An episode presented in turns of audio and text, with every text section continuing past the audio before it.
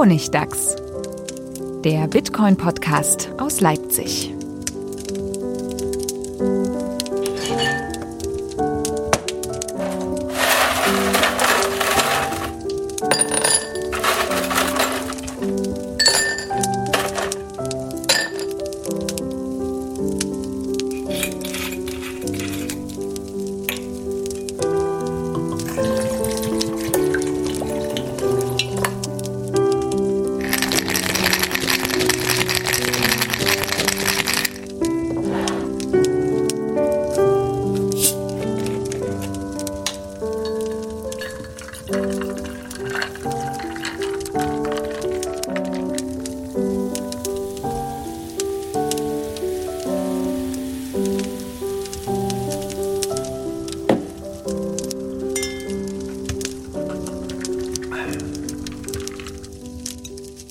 Willkommen zum Honigdachs, Folge 46. Wieder in gewohnt trauter Runde hier mit einem Standard-Podcast, wie wir eben besprochen haben. Hallo Manuel. Hallo. Stefan. Hallo. Schön, dass ihr da seid. Wir haben jetzt eine längere Pause gemacht, krankheitsbedingt leider, aber man hört es uns glücklicherweise nicht an. Äh, worüber wollen wir heute sprechen? Ich habe keine Ahnung. Ich bin tierisch genervt von diesem Bitcoin. Ich auch. Was ist dieses Bitcoin, von dem ihr immer redet? Ist das sowas wie OneCoin? Ja, äh, weiß ich nicht, kann ich nicht erklären, den Unterschied. ah, da sind wir ja schon mittendrin. Genau. Wir haben uns nämlich, ähm, oder die, die Idee zu diesem Thema, was nervt uns alles an Bitcoin, die kam mir neulich, als ich nämlich einen Vortrag machen sollte bei der Industrie- und Handelskammer. Und da ging es mal wieder um Blockchain. Oh Gott, das war. Echt, das jetzt ungefähr vor zwei Wochen Das kann sein. in Leipzig? Ja, genau. Hab ich Ich war da. Ich wäre fast hingegangen, ich habe es zu spät Es war so furchtbar. Ich hab, leider, musste leider bei deinem Vortrag gehen. Aber davor, es war so Un- Es furchtbar. war unerträglich. Dann sag, du musstest davor gehen, nicht bei meinem Vortrag. Ja, ja, ich habe hab wirklich mir noch abgerungen, die letzten fünf Minuten, also die ersten fünf Minuten gewesen, noch da zu bleiben, weil das war ein Lichtblick dann. Aber vorher, es war echt so, oh, es war so unglaublich. Da war jemand, der hat einen Demonstrator gebaut, wo er durch eine Blockchain, die, die in Köln war, sein, sein ferngesteuertes die, die, Auto Die war gesteuert auf hat. zehn, auf zehn äh, Rechnern in Köln. Auf zehn Rechnern in Köln, das war das Geheimnis, warum die so schnell war, hat er seine, hat er ein ferngesteuertes Auto dadurch gesteuert und äh, das hat dann nur eine Minute gedauert pro Befehl oder so. Ja, grandios. Er konnte auf seinem Handy, konnte er tatsächlich vor und zurückdrücken und dieses Auto ist vor und zurückgefahren. Das war unglaublich. es war magisch. Das war, Das klingt doch ziemlich smart. also das war echt eine großartige Veranstaltung. ja, aber die Frage dann so, und warum brauchen wir jetzt dafür eine Blockchain, wo eine Fernbedienung irgendwie ganz gut funktioniert? Das war Hat nicht sich so richtig. niemand gestellt. Ja, nee, ähm, aber ich durfte halt den Vortrag machen, der so ein bisschen Advocatus Diaboli, also äh, Blockchain wirklich mal kritisch hinterfragen. Und da ist mir jetzt beim Reflektieren ist mir nochmal der Gedanke gekommen, dass das eigentlich auch viel zu selten bei Bitcoin passiert. Und es gibt aber, und das habe ich irgendwie tatsächlich in den letzten Monaten stark gemerkt, es gibt echt Sachen, die nerven mich an Bitcoin. Und die werden zu Recht kritisiert und sowas. Aber die fallen oftmals so unter den Tisch. Mit dem Argument, ja, äh, ist halt so. Ich bin gespannt. Mich, mich gibt's überhaupt, bei mir- für mich geht's gar nichts, was an Bitcoin nervt. Ja, Bitcoin das, ist das fand ich so. Als wir das Thema besprochen haben, hast du gesagt, hä, was, was, wollen wir denn da besprechen? Für dich ist Bitcoin also perfekt, Stefan. Für mich ist Bitcoin, wie es ist. Es ist so, wie wenn du fragst, ist denn die Luft perfekt? Weiß ich nicht, ob es jetzt anders sein Oh, könnte. Es könnt- ist halt so, wie sie Könnte ist. könnt ein bisschen frischer sein hier, aber schon. Also, Also dich anders, anders gefragt, dich stört sowas nicht, dass äh, Bitcoin-Twitter voll ist von Leuten, die lautstark immer rufen, äh, nur wenn wir alle nur noch Fleisch essen, dann ist die Welt irgendwie gut. Das ist Bitcoin, das ist Freiheit, das ist Libertarismus. Äh, äh, das geht dir nicht irgendwie Okay. ein bisschen gegen den Zeiger? okay, das, ihr habt recht, das nervt. Aber das ist ja nicht Bitcoin. Das ist dann, halt- würde ich dann halt sagen, so, okay, das, aber ihr habt natürlich recht. Das, das ist, gehört natürlich irgendwie auch zu Bitcoin, das gehört zu der Community irgendwie dazu und das nervt tatsächlich. Obwohl, obwohl ich finde es irgendwo, im, also das, das hängt so von meiner Laune ab, glaube ich. Manchmal finde ich es auch charmant. So. Das ist halt so wie so ein, wie so ein schrulliger Onkel oder so, diese Szene oft so. Die, ja, ja. Das kommt dann wieder. Und manchmal denkt man, ja, es reicht jetzt. Es so, ähm, hm, wir müssen jetzt alle Steaks essen. Okay. So. Ähm, naja, also da sind wir schon im ersten Punkt, oder? Also, Ja, ich glaube, der wichtige Punkt ist, du sagst, das, das ist eigentlich nicht Bitcoin und du hast ja auch irgendwie recht, weil Bitcoin ist ein Protokoll. Das ist irgendwie, äh, was hat das mit Fleischessen zu tun? Naja, das es ist schon auch eine Bewegung und eine, eine Community und eine Idee und so. Es ist ja nicht nur ein Protokoll. Ne? Also insofern äh, ist es schon, also es ist ein Teil von Bitcoin irgendwie. Also das ist schon, stimmt schon irgendwie auch. Da ist natürlich, also sagen wir mal, Bitcoin ist ein, ein wichtiger, ich glaube, ein wichtiger Aspekt von Bitcoin ist so, zum Beispiel Dinge zu hinterfragen, die ähm, einmal immer so als, als gegeben angenommen werden und, und auch die, die Wahl zu haben, sich anders zu verhalten, als man es so, äh, als die Gesellschaft es erwartet. So. Insofern kann man dann auch halt, kommt es dann halt auch, dass solche Exzesse dann auch passieren, dass Leute dann denken, naja, wenn sie uns beim Geld immer anlügen, dann lügen sie uns auch beim Essen an und bei, bei der Erziehung und bei allem anderen auch. Und bei den Chemtrails und bei den Impfungen. ja, also das stimmt, das nervt. Aber das stimmt, das nervt, ja. Okay, ich gebe euch recht. so, dass diese ganzen Verschwörungstheorien, wobei, das ist ja immer so, also es, es hat halt so diese beiden, also ich, ich finde erstmal die, das ist nicht so schlecht, Dinge zu hinterfragen. Das ist, glaube ich, schon auch sehr Bitcoin-typisch, dass die typischen Bitcoiner halt so Sachen, Narrative hinterfragen und sagen, na, ist das denn, wirklich so? Kann man das, kann man das denn wirklich sagen, dass man, das, dass man weiß, wie man sich gesund ernährt? Hm, eigentlich ist es tatsächlich ja fragwürdig, weil wenn man anguckt, wie man sich gesund ernährt, dann hat sich dieses Narrativ in den letzten 30 Jahren ziemlich geändert. Ähm, ob man jetzt daraus schließen sollte, dass das alles einfach Quatsch ist und man da kann wissenschaftlich gar nichts feststellen kann und, und, und Fleisch essen ist ja genauso gut wie alles andere oder viel besser als alles andere essen, wenn man nur Fleisch isst, das wage ich sehr zu bezweifeln. Ja, ähm, ich, ich glaube nicht, dass die sich da so rational mit, mit auseinandersetzen und gucken, oh, was ist jetzt das geilste Nutrition-Verhältnis. Für mich ist das Bild irgendjemand, der nur Fleisch frisst und ein Sturmgewehr neben dem Rechner stehen hat. Und das, ja. das fuckt mich halt beides ganz schön an. Das ist halt so dieses, äh, wo, wo, kam das eigentlich her? Auf, auf jeden Fall aus den USA, aus Texas. Ist das, hat dieses karnivore Ding Jimmy Song tatsächlich initial ins Leben gerufen? Er ist aber auf jeden Fall ist er einer ist auf jeden der Fall recht früh dabei gewesen, glaube einer, ich. Einer der Treiber. Und also, Saifelin Amus ist ja auch so ein, so ein ja. Carnivore. Also das mit dem Sturmgewehr neben dem Rechner, das war für mich zum ersten Mal von Jamison Lobb. Ja, da kenne ich das auch her. Aber der, der, hat ja auch einen Grund gehabt. Der ist ja, ja geswattet worden. Ja, das, das ist schon richtig. So. Aber es gibt ja auch andere, die irgendwie behaupten, in dieser Krypto-Szene unterwegs zu sein, die sich dann mit, äh, ich glaube, mit kugelsicheren Westen irgendwie auf die Panels setzen. so, wo man auch denkt, so, was ist bei euch eigentlich. Naja, das passt. Das ist aber, ich finde, das ist irgendwie konsequent. Also die, die Leute sind halt sicherheitsbewusst, ja. Und ich meine, wenn man jetzt davon ausgehen würde, dass irgendjemand irgendjemanden was wollte, dann sind ja solche Panels sind ja schon gefährlich. Ich meine, das passiert ja auch immer wieder, dass irgendwelche Leute, irgendwelche Politiker oder so, ist nicht gerade irgendein deutscher Politiker erstochen worden? Fritz van Weizsäcker. Ja, der ist nicht mehr Politiker, aber Mediziner. sein Vater war mhm. äh, Politiker. Wegen seines Namens auf jeden Wegen Fall. sowas passiert ja auch manchmal. Also ist natürlich nicht wirklich wahrscheinlich und realistisch, dass das jetzt irgendjemand, also warum sollte jemand irgendein Bitcoiner äh, auf irgendein Panel stechen, ist nicht so klar, aber aber das, die sind halt sehr sicherheitsbewusst und, und so, insofern, und glauben halt an Selbstverteidigung, dass man sich um alles selber kümmern muss und der, der Polizei nicht vertrauen kann und solchen Dingen und der Gesellschaft allgemein und so. Die glauben halt, man muss sich alles, was man nicht selbst schützt, da, da, da ist man auch selber schuld, dass es nicht passiert. Ähm, insofern finde ich das jetzt nicht, ja, oder sie sind Selbstdarsteller, die irgendwie aus der Masse herausstechen wollen so. und zum Marketing und sich wichtig machen wollen. Weil ich glaube, der eine, der das gemacht hat, der ist auch ein großer BSV, Bitcoin Satoshi Vision ah, geworden. Das so. und, ist äh, natürlich. Dann wiederum würde ich ihm das auch empfehlen. ja, aber um nochmal auf den Punkt zurückzukommen, äh, was Bitcoin ist, ich glaube halt, was so in der Bitcoin-Community zu selten passiert ist, zu überlegen, wie dieses ganze undurchsichtige Bitcoin-Ding von außen wirkt. Und da wird halt immer alles in einen Topf geworfen. So, und wenn man dann sagt, ja, Bitcoin ist ja nicht das oder das, oder es geht ja ein Protokoll oder eine Community oder eine Bewegung, von außen sehen die Leute einfach nur, was in der Zeitung steht, äh, was irgendwer sagt, der mit Bitcoin irgendwie, ob es stimmt oder nicht, in Verbindung gebracht wird und dann verfestigt sich da so ein Bild. So, und das, das muss ja. man halt im Hinterkopf haben, äh, irgendwie glaube ich.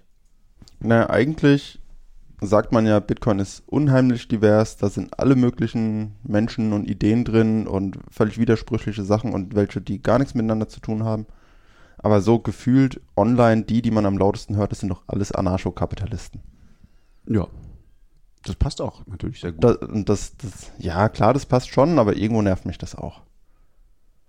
Weiß ich gar nicht. Also wenn ich tatsächlich bei Twitter unterwegs bin, das ist so schwer manchmal da noch äh, qualitativ hochwertig irgendwie sich zu informieren. Das ist so viel Noise und so, so wenig Signal. Deswegen war ja diese, habe ich diese Lightning-Konferenz so genossen, weil mit jedem, mit dem du gesprochen hast, warst du gleich auf so einer null Bullshit-Ebene und konntest dich irgendwie über was Sinnvolles unterhalten. Aber Was? Ich habe immer nur gesagt, Number go up.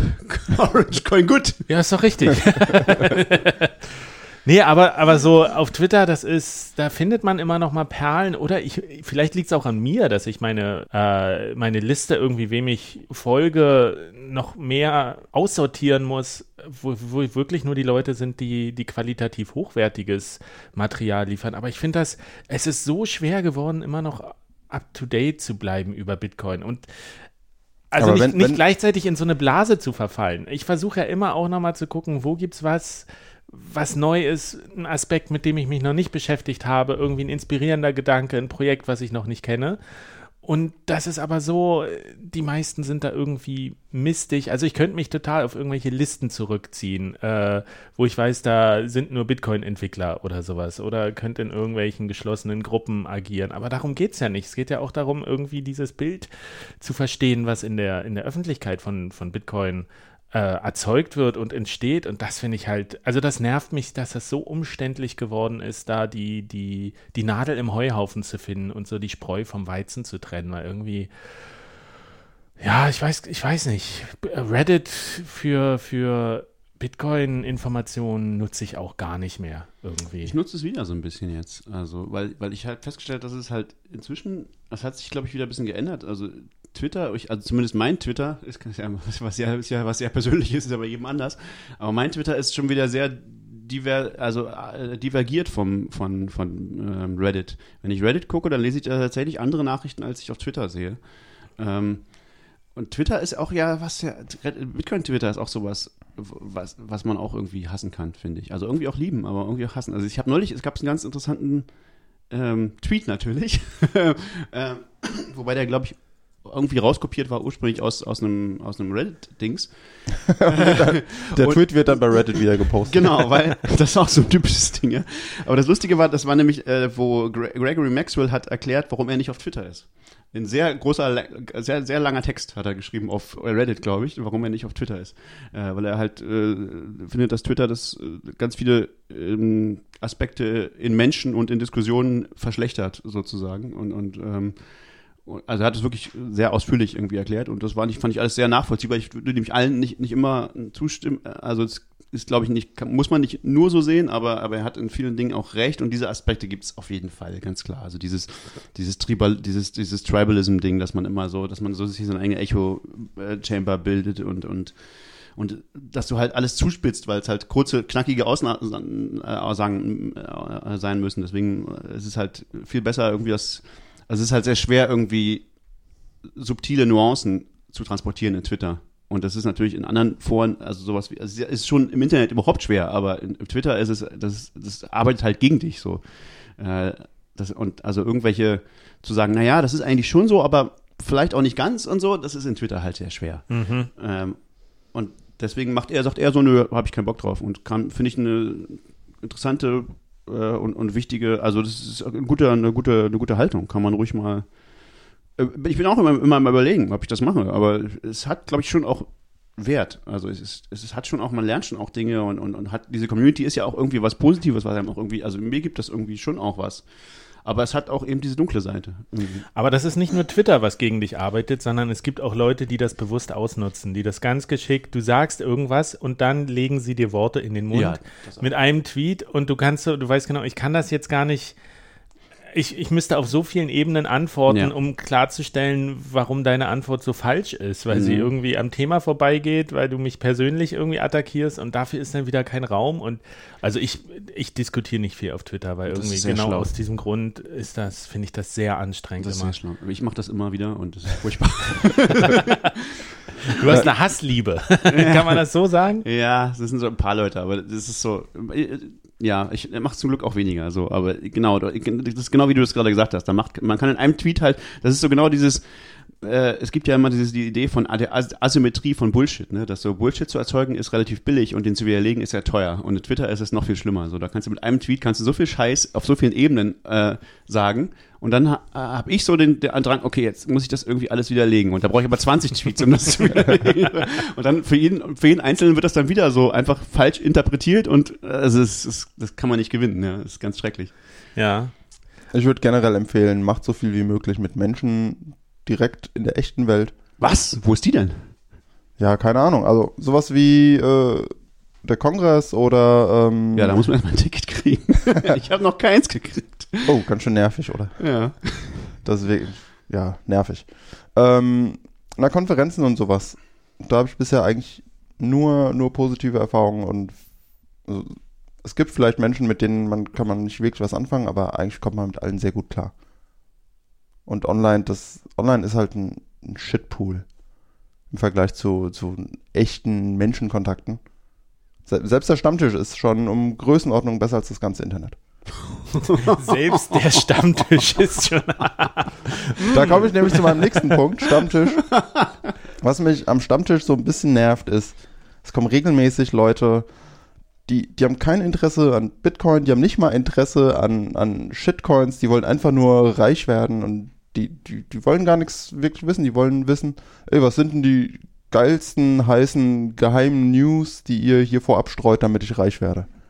Und ja, okay, die nimmt man mit, denen erklärt man das Ganze, dann kommen sie auch nicht wieder, aber dann kommen halt neue.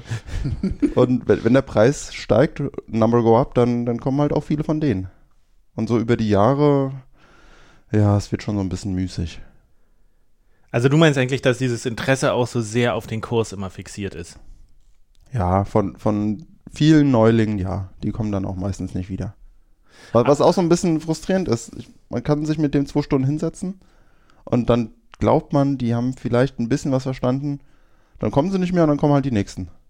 Hm. Und ich will mich ja auch mit, mit anderen Leuten unterhalten und ja. Ja, aber ist das nicht das Eigentliche, was an Bitcoin nervt? Das ist auch nach elf Jahren irgendwie jetzt roundabout noch so schwer zu erklären ist, noch so schwer zu verstehen ist, dass man, dass es irgendwie keinen einfachen Weg gibt, den Leuten zu sagen, bam, das ist es irgendwie. Es ist immer noch auch von der von der Usability ist es ja haklich.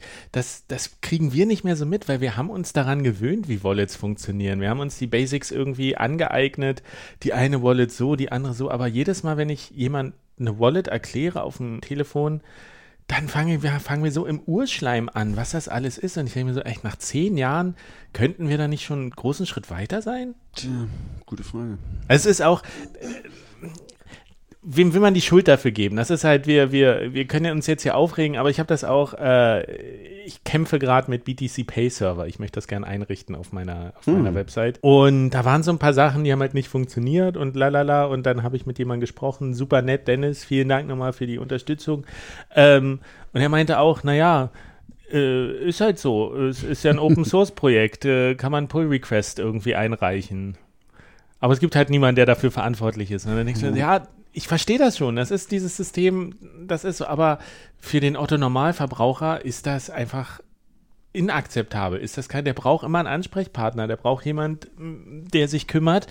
Und das ist halt, das öffnet dann wieder so vermeintlichen zentralisierten Anbietern, die irgendwie viel versprechen und machen und sich kümmern, so Convenience is King, öffnet das wieder Tür und Tor, dass die da irgendwie scammy Geschäftsmodelle einrichten oder die Leute, den Leuten das Blaue vom Himmel versprechen. Und das finde ich irgendwie, das ist ein systemisches Problem, klar, aber es ist nervt irgendwie. Ja, aber das muss so man ist. doch trennen. Ähm, Wallets sollten so, so einfach wie möglich sein, aber nicht einfacher. Aber sowas wie Server und BTC Pay oder die, die ganzen zentralen Dinge, das ist ja keine Endanwendergeschichte. Ja, aber selbst die richtige Wallet zu finden. Setz mal jemanden äh, vors Internet und sag, so, du hast jetzt mal eine Stunde Zeit, sag mir danach, für welche Wallet du dich entschieden hast. Das ist doch unmöglich. Kannst du doch, du musst den Leuten immer sagen, genau, was sie machen sollen. Weil sie sich so hilflos fühlen, verständlicherweise, weil es immer noch so ein super komplexes Thema ist und es irgendwie immer noch keinen einfachen Zugang zu Bitcoin gibt. So einen richtig einfachen Zugang.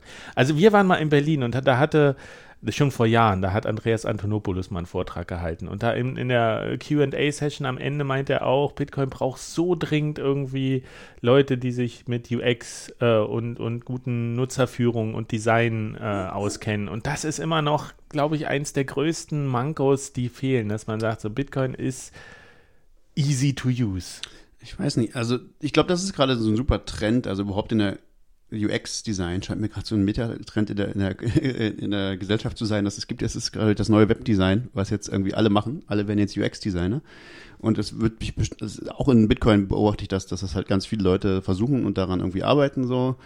Und ja, das, das, ich glaube, das geht halt immer nur bis zu einem bestimmten Grad, weil, weil das, das Problem halt hart ist. Also das Problem ist halt schwer, dass du dich um deine eigenen Keys kümmern musst. Da gibt es keine guten Lösungen dafür, glaube ich. Das kann man halt nicht einfach wegabstrahieren. Das ist halt irgendwie was, was einfach an sich irgendwie schwierig ist oder sagen wir mal eine Verantwortung ist. Und die Verantwortung muss man halt erstmal verstehen. Und, und, dann, und wenn man die nicht haben will, dann ist Bitcoin irgendwie so ein bisschen sinnlos für einen, glaube ich. Also, also ich sehe das Problem auch nicht so wirklich. So, ein paar Grundelemente müssen für immer bleiben. Sternchen, für immer, klar. Aber sowas wie, ich muss eine Adresse von meinem Transaktionspartner einscannen per QR-Code, das wird sich wahrscheinlich so schnell gar nicht ändern. Und man braucht irgendwie eine Anzeigeliste, wie viele Transaktionen gingen raus, was ging rein, was ist mein Kontostand. Wie soll man das wegmachen? Wie soll man das verbessern? Und naja, die Keys sichern, das, das ist doch super geworden. Am Anfang werde ich aufgefordert, zwölf Wörter aufzuschreiben. Werde gefragt, ob ich es auch wirklich gemacht habe. Ja, da hören schon viele Leute auf, ne? Weil das sind so, äh, also ich zum Beispiel meistens. So, wenn ich irgendeine so neue Wallet und so, äh, nee, ich habe jetzt und dann zwingt mich das, das zu machen. Das ist zum Beispiel auch so, so ein, so ein finde ich so ein, so ein Non-Pattern, so ein, so ein äh, Dark-Pattern oder wie heißt so, wenn man sagt so Anti-Pattern heißt sowas, genau. Wenn man sagt so, oh, okay, ich wollte das jetzt ausprobieren, aber kann ich nicht, weil ich müsste mir jetzt zwei Wörter aufschreiben und das verifiziert, ob ich das da wirklich getan habe. Ja, dann halt nicht. Naja, so. aber wer, wer das nicht macht, wird im Zweifelsfall Geld verlieren.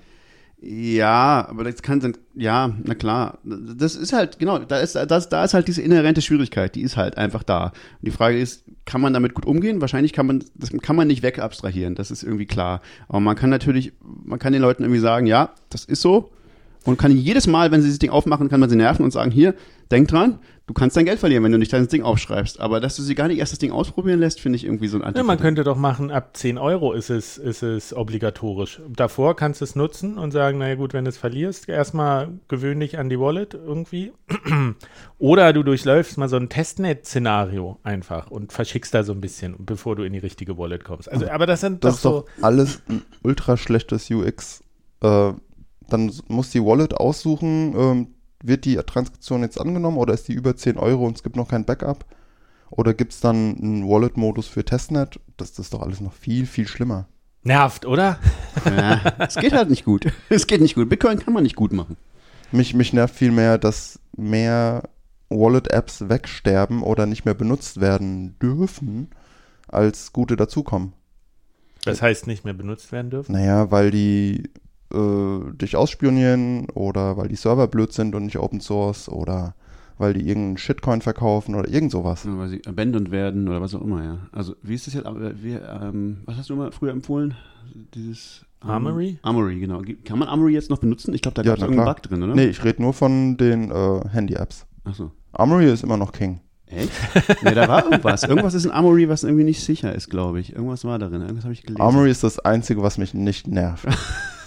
okay. Sternchen. Ich glaube, Armory war irgendwas. Aber ich bin nicht sicher. Ich, kann jetzt Quatsch sein. Aber ich hab, irgendwas habe ich neulich gelesen, wo ich gedacht so, okay, Armory ist irgendwie. Hm.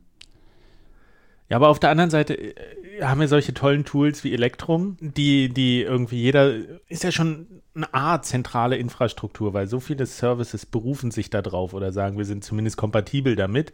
Aber du kannst halt so leicht was ich ja auch lange Zeit nicht wusste mit diesen Servern, wenn du keinen eigenen Server betreibst oder keinen eigenen Knoten und dann verbindest du dich mit irgendeinem, dass du dann deine Privatsphäre irgendwie komplett aufgibst. Das ist doch, das ist doch Mist. Das ist doch nicht in keinster Weise ja, irgendwie Mist, ja. Nutzer, nutzerfreundlich. Absolut.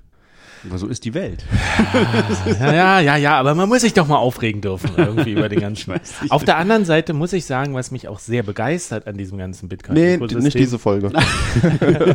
doch, weil das gerade aktuell ist, ist wie bestimmte Probleme immer wieder neu angegangen werden und immer wieder neue Wege gefunden werden, die zu lösen. Also konkret meine ich jetzt dieses äh, Hardware-Wallet-Problem, dass man ja nicht weiß, ob irgendwas ähm, manipuliert wurde oder sowas. Also da gibt es ja holographische Sticker, die drauf sein können oder es wird in, in Ah, Vakuum-Packs oder sowas. Security Theater.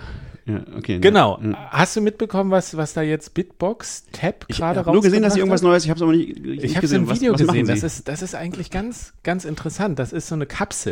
Und in der Kapsel sind irgendwie so Materialien drin, also so kleine Partikelchen. Und die sind, die sind frei beweglich. Und äh, diese Kapsel klebst du auf die Packung drauf. Mhm. Ähm, also der Bitbox verschickt ja auch, also äh, Krypto Security, nee, Shift, Crypto Security heißen die, genau.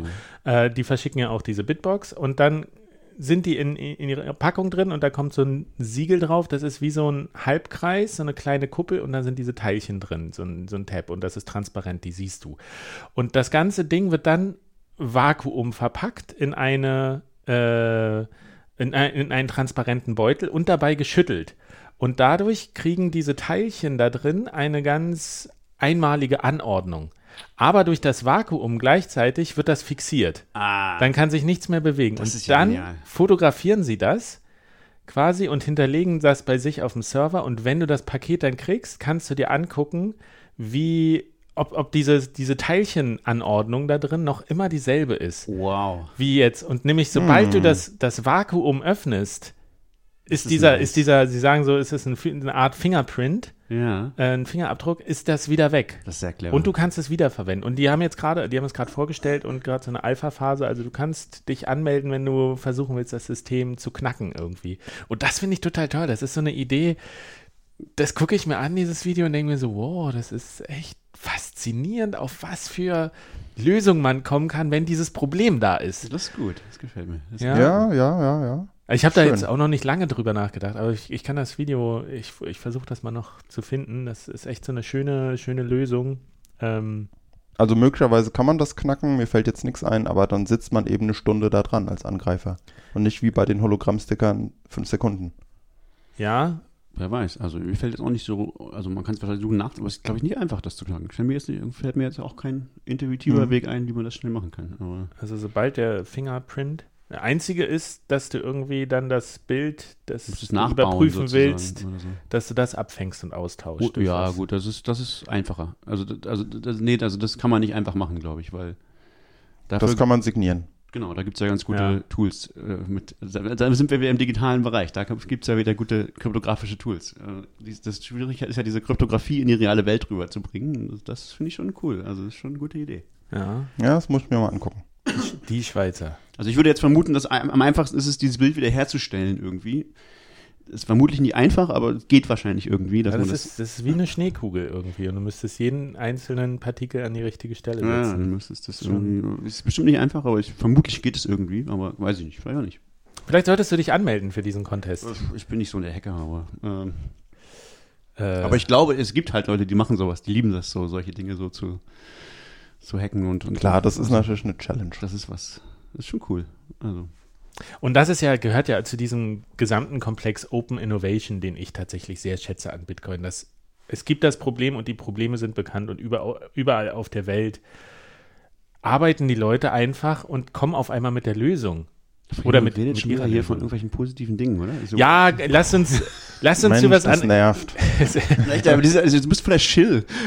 Es ist- ich habe ja auch noch nicht gehört, du bist jetzt ja, wie was bist du? Offizieller Bitcoin-Chill? Ach was- ja, hat- warte, jemand warte, hat die- warte. jemand Oh ja, hat- das war toll. Das war super. Pre Pressesprecher? Irgendwie? Nein, das war. Ich Du guck bist weniger nach. ein unabhängiger Journalist als vielmehr ein, ah, ich weiß es nicht mehr. Irgend so ein Shitcoin-Chill hat doch, hatte ich doch als Ja, enttarnt. Dass, du jetzt, dass du jetzt zu uns gehörst. Enttarnt. Zu, zu den, Wie gemein. zu den äh, Mal kurz gucken hier. Chills. Das Ich, ich, ich werf noch einen ein. Ich, ich habe ich hab so eine lange Liste, was mich alles nervt. cool. Also irgendwie nach, nach all den Jahren Bitcoin, jetzt zehn Jahre, es geht mir langsam echt ein bisschen zu, zu lahm. Also gerade in Deutschland, hier gibt es jetzt eine Handvoll Automaten, es gibt kaum Läden. Es hat die, den Alltag sowas von wenig erreicht, immer noch. Ja, OneCoin ist besser. Hm. Ah, nee, doch nicht. Ähm, Da kann ich zu, zu genervt sein und so nichts zu sagen, ohne abgemahnt zu werden. Das nervt mich. ja, aber auch generell die, die, die ganze Entwicklung auch vom Protokoll, naja, das könnte auch, fühlt sich schon so ein bisschen langsam an. Stimmt. Das, was, was gefühlt in den letzten vielen Jahren passiert ist, ist äh, Segwit, ja. Und die BC1-Adressen, die kommen jetzt so langsam mal in den ersten Wallets an. Das ist schon alles ziemlich langatmig. Auf der anderen Seite, das mit Segwit hat auch ewig gedauert. Wie lange diese Mhm. Scaling-Debatte, äh, Block-Size-Wars irgendwie lief, das, das war schon, das war schon auch ätzend. Also ich, rückblickend ist das natürlich, das Gehirn interpretiert das, die Zeitabstände immer ein bisschen kürzer und erinnert sich nur dann das, was gut war. ähm, aber ja, Bitcoin ist eben so ein langfristiges Spiel. Das muss natürlich so sein. Es ist auch super, dass so ist. Aber trotzdem, irgendwie, Handys haben halt so eine krass schnelle Entwicklungszyklung. Ja, das wollen wir bei Bitcoin nicht, das ist schon richtig, aber es wäre schon schick.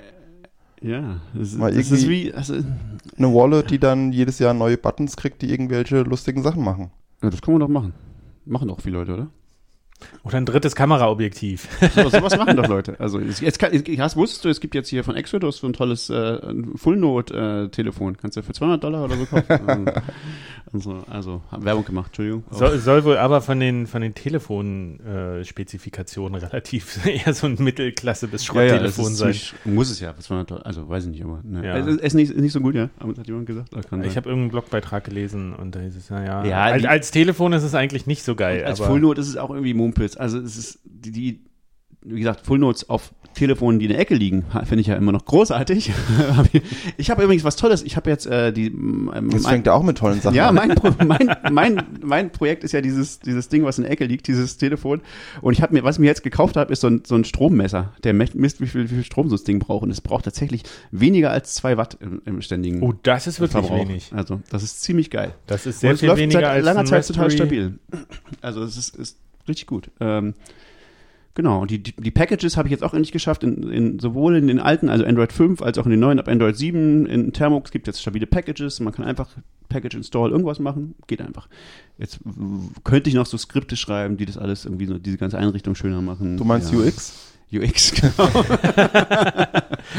aber, aber ja, also wenn ihr den billigsten und besten, den besten nicht, aber den billigsten Full Note haben wollt, alte Handys. Also deswegen neue Handys. Ich weiß nicht, ob das so viel Sinn macht, ja. Aber wie sind wir eigentlich drauf gekommen? Ex Ach nee, neue, du wolltest neue Shiny, Shiny Things. Die, die Shiny Things, ja. Shiny Things. Es gibt so viel Shiny Things, es gibt so viele tolle Full Notes, kannst du kaufen jetzt und ähm, was gibt's denn noch? Geile, geile Hardware-Wallets, ähm, diese geile Wallets. Da sind wir auch beim Punkt, der mich genervt hat. Tatsächlich äh, habe ich so einen Tweet gesehen, wo der Rodolfo Novak, der von CEO von CoinKite, die die NVK, Cold ja. Card äh, herstellen und OpenDime, wo er irgendwie sich so lustig gemacht hat, dass bei Trezor T ist irgendwie nochmal so eine Schwachstelle gefunden worden in, in der Hardware-Wallet, okay. die jetzt aber gepatcht wurde, wo dann irgendwer hat gesagt, hat dann so gesagt, er hasst es, und das konnte ich so nachvollziehen, er hasst es, dass, was soll das? Äh, die Schwachstelle im Trezor T wurde vom selben Team äh, gefunden und äh, äh, quasi disclosed, wie von, äh, das auch in, in der Cold Card n, äh, eine Schwachstelle gefunden hat und äh, quasi seinem Unternehmen das gesagt hat. Warum pisst er jetzt so die anderen an, äh, obwohl er selber ein Unternehmen hat, was Hardware-Wallets herstellt, die Schwachstellen haben, die gefunden werden? So, warum, warum ist das nicht ein bisschen kollegialer, dass man sagt, so, es gibt ja, geht ja schon ums selbe, ums selbe Team, aber so, klar, sie sind irgendwie Konkurrenten, auf dem Konkurrenten, Markt, aber das, das kann ich irgendwie auch verstehen. Du profitierst davon, dass jemand anderes bei dir eine Schwachstelle findet, die du dann fixst, dein Produkt wird dadurch besser, aber machst dich über andere Unternehmen lustig, denen dasselbe passiert. Irgendwie. Das, das fand ich auch so irgendwie ein bisschen daneben im Ton. Also ich kann das ja verstehen, er ist ja sehr, Rodolfo Novak ist ja sehr straight, was das angeht, irgendwie Sicherheit und es muss alles, man muss eine Hardware-Wallet erschießen können und sowas. Im Zweifelsfall. ähm, das bringt ja auch neue Ideen hervor, aber das fand ich auch irgendwie ein bisschen daneben. Und das, also manchmal fehlt mir ein bisschen so eine, so eine Solidarität auch. Gerade bei den Hardware-Wallet-Herstellern, das stimmt. Das ist ja nicht das erste Mal, dass die sich da anbitchen. Ja, Ledger und Ledger ist ja auch immer Mhm. sehr, die sind ja auch sehr weiß ich nicht, so. äh, Bitchy. Bitchy, das Das trifft ist halt tatsächlich. Big Business wahrscheinlich inzwischen, oder? Ich weiß nicht genau. Wie, also Ledger auf jeden Fall, aber ich glaube, es ist Serious Business, weil die Kurse so runtergegangen sind. Und wenn du eine Million Shitcoins mitbetreuen musst und jede Fork davon und sowas, ha- hast du unglaubliche Ressourcen, die du aufwenden musst, aber äh, die performen alle nicht mehr und niemand will die kaufen. Hm. Und dann musst, bist du vielleicht auch gezwungen, so äh, die anderen mehr anzugehen, um dich zu profilieren. Aber Naja, klar, also Coldcard kann natürlich von sowas auf jeden Fall pro- profitieren, weil die halt einfach kleiner sind. Ne? Deswegen ist es natürlich immer gut, sich in so einer sich darzustellen, sich zu profilieren, wenn äh, gegen die beiden Großen. ja, wobei ich echt mal gespannt bin, wie sich die Bitbox so schlägt auf Dauer. Ah ja, das ist auch sowas, was ich noch nicht so richtig auf dem Bitbox Radar habe. 2. Ich habe, ich muss meine Rezi noch schreiben, aber mir gefällt sie schon sehr gut. Hm, Ja. das gespoilert schon. Hm. ja, so viel, so viel kann man schon sagen. Es, es nervt nicht. Schon wieder was, was nicht nervt. Ey. Es muss doch noch was geben, was nervt. Du, Nee, hast noch was ganz viele, mich- Manuel. Was mich tatsächlich nervt, ist äh, dieses ganze Management von den, von den Keys. Dass es da noch keine ordentliche Lösung gibt. Weil du hast, äh, gerade ich, ich teste ja irgendwie mobile Wallets. Ich habe hier die, die äh, Full-Notes-Geräte getestet. Ich habe irgendwie Hardware-Wallets getestet. Und über die Jahre habe ich einen mega Stapel an irgendwelchen äh, Seed-Listen irgendwo rumfliegen und so, wo du denkst, so gibt es denn keine einfache Lösung? Also klar, für jede, für jede einzelne Anwendung ist so ein Seed ideal irgendwie. Du hast 12 bis 24 Wörter, die werden aufgeschrieben und damit ist der Private Key gesichert. Aber sobald du anfängst, irgendwie auf dem Handy drei Wallets zu nutzen, noch eine mit Lightning und dann hast du noch eine auf dem Rechner und dann hast du noch eine online und dann hast du auf einmal ein mega Konvolut Ich an im Prinzip ist das gelöst. Also, man, man könnte wirklich mal was dafür schreiben, weil das, also dafür gibt es ja HD-Wallets. Du kannst ja einen Seed machen, der, du kannst einen Seed haben, der alle deine anderen Seeds erzeugt. Ja, das kannst du ja machen. Ja, Aber wo ist das bleibt dann- das, eigentlich? Das fände ich geil. Es ist halt nicht so, sicherheitsmäßig ist es so ein bisschen problematisch, weil dann halt, wenn der gecaptured ist, ist alles, was du jemals hattest, gecaptured. Aber, naja. Aber kann man machen. Dann muss man nur noch einen Seed aufbewahren äh, für alles. Also das, das, das geht. Ja, aber darauf muss es ja hinauslaufen, äh, auf irgendeine Lösung, dass du das zumindest. Ich weiß nicht, ob das eine gute Lösung ist, ehrlich gesagt. Also wie gesagt, weil das hat halt den Nachteil, dass du halt einen zentralisierten Point of Failure hast. Ne? Muss man ja nicht machen. Nö. Man kann Ja. den, den Master Master Seed ja auch wegschmeißen und sich dann nur die Unterseeds pro Wallet aufheben. Ja, dann hast du ja wieder nichts gewonnen, oder? Ja, eben. Man hat. es, ist eine, es ist eine Option mehr. aber wir haben uns Optionen beschäftigt. sind gut. Aber das wäre okay. doch eine gute Lösung für dieses Problem, dass du irgendeine alte Wallet hast und nicht weißt, ob damit noch irgendwas passiert und ob du da vielleicht doch noch mal was drauf kriegst, weil du keine Ahnung, du hast mal irgendwie eine Wallet angegeben auf irgendeiner Seite, wo du wo du vielleicht eine Kommission kriegst, wenn jemand da was bestellt oder weiß ich nicht, du kriegst von alten, irgendeiner Börse noch was ausbezahlt, dass du so alle alle Keys, die du quasi abgelegt hast, dass du die in so ein Managementsystem packst, dass du sagst, du hast einen ein Master Seed und der hat alle Ja, das kannst du halt nicht. Im Nachhinein geht nicht. Du kannst ja nicht im Nachhinein, also die, die Daten erzeugen, die, die es schon gibt. Das geht ja nicht. Also du, du- die müsstest, du schon von vornherein gemacht haben. geht nicht, ja. Aber weil, ich meine, das ist ja nicht schlimm. Du, du musst ja nur ein Seed mehr, also du musst halt dann einfach mehr Seeds speichern. Das kannst du natürlich machen, die irgendwo einfach hinlegen. Irgendwo, also, ja, das ist ja dann wieder mehr so eine UI-Frage. Das ist jetzt irgendwie kein technisches Problem. Also, Ach so, aber das ist tatsächlich auch noch ein Punkt. Da hatte Rodolfo Novak, glaube ich, was sehr Gutes gemacht. Die haben so ein Projekt gestartet, wo sie dokumentieren von verschiedenen Wallet-Anbietern, nach welchem Ableitungsschema sie überhaupt Mhm. diese, diese Seeds erstellen. Das war mir auch lange Zeit neu. Ich dachte, das ist irgendwie Standard. Mhm. Aber dass es da sehr viele unterschiedliche Wege gibt, wie aus dem Seed all die Adressen erzeugt werden und dass, wenn wenn der Wallet-Anbieter verschwindet und du weißt nicht, nach welchem System sie das erzeugt haben, dass du mit dem Seed möglicherweise auch eigentlich nichts mehr anfangen kannst. Was so, weil ich so ein bisschen eigentlich arschig finde, weil es ist, Das nervt mich jetzt schon. du hast so die sicher, du denkst so, du bist sicher, ja, ich habe den Seed aufgeschrieben, selbst wenn der Anbieter verschwindet, kann ich das je wieder herstellen. Also ich weiß noch genau, bei Multibit, eine uralte, uralte äh, Desktop-Wallet, da war das so, da hat man sich auch Seedwörter aufgeschrieben, aber dann noch irgendwie so ein Datumsstempel oder sowas. Und den kannst du aber, wenn du das jetzt irgendwo anders eingibst, kannst du den nirgendwo mit eingeben. Das heißt, wenn du da noch das wiederherstellen willst oder keine Ahnung, da vielleicht noch äh, Geld vermutest, aber nicht mehr an diese ursprünglichen Installationsdateien kommst, hast du Schwierigkeiten, halt schwierig. an Ne? das Geld Ja, ranzukommen. aber dieses, das ist ja standardisiert. Also dieses BIP 44, glaube ich, ist das oder 42, ich weiß nicht genau. Die, also wie das genau, wie diese Ableitung funktioniert, ist eigentlich standardisiert. Und es kann natürlich sein, dass Multibit sich daran nicht gehalten hat. Aber so inzwischen machen das eigentlich alle. Aber dieser, dann der Pfad sozusagen, also die, die, ähm, die Nummern, die du da reinsteckst in diesen Standard, die sind halt nicht standardisiert. Das ist ja klar. Also ähm, da macht halt jeder sein eigenes Ding. Wobei, dann könnte man auch wieder einen Standard für machen, aber das ist halt wieder dieses Naja. Problem, dieses XKCD-Problem, so macht den 14. Standard, äh, um alle 30, vorherigen 13 abzulösen und dann hast du aber 15 Standards jetzt. Halt, also ob das so viel, äh, da so eine Liste zu haben, ist schon ganz gut, so einfach so, wie, wie macht das jeder? Also, weil das ist ja wirklich, das ist, das, das ist ja relativ einfach zu beschreiben. Also du musst einfach nur so sagen, wie sehen diese Pfade von diesen, diese Ableitungspfade aus? Das kannst du in der Liste aufschreiben, sozusagen, bei, bei allen möglichen Wallets. Und das ist natürlich eine gute Idee, das mal zu machen, ja. Ähm, aber klar, das ist auch was, was einen nerven kann, das stimmt, ja. Wie die Transaktionshistorie sichern bei irgendwelchen Online-Börsen für Steuer. Und das Äh, ist auch was Nerviges, ja. Das ist auch sehr nervig. Das stimmt. Sowas. Und dann diese ganzen Tools und ach, äh. und, und Steuern sowieso. Das nervt. Ah, das, äh, jetzt habe ich, okay, das, das nervt, ja. Kostet nur, hat man nichts von. Ich habe noch was, was mich nervt. Äh, Was mich auch total nervt in dieser ganzen Bitcoin-Szene ist, ist, dass es äh, quasi überhaupt keine Frauen gibt. Also super wenig. Irgendwie, das ist so irgendwie so eine komische Männerdomäne, wie so dieses ganze Informatikzeug. so. Stimmt. Hat man sich irgendwie schon so fast dran Ja, gewöhnt. man aber- merkt, es nimmt es gar nicht mehr wahr, aber es ist halt so eine gewisse, ich weiß nicht, es ist so, so hat halt so ein, ich glaube, es, das Klima wäre halt irgendwie anders, wenn das irgendwie diverser wäre. Also wahrscheinlich sind es auch alles nur weiße, mittelalte äh, Männer äh, oder so. Auf jeden Fall sehr dominiert. Also natürlich nicht nur, es gibt natürlich auch viele Frauen in der Szene, aber viele halt nur absolut und nicht relativ.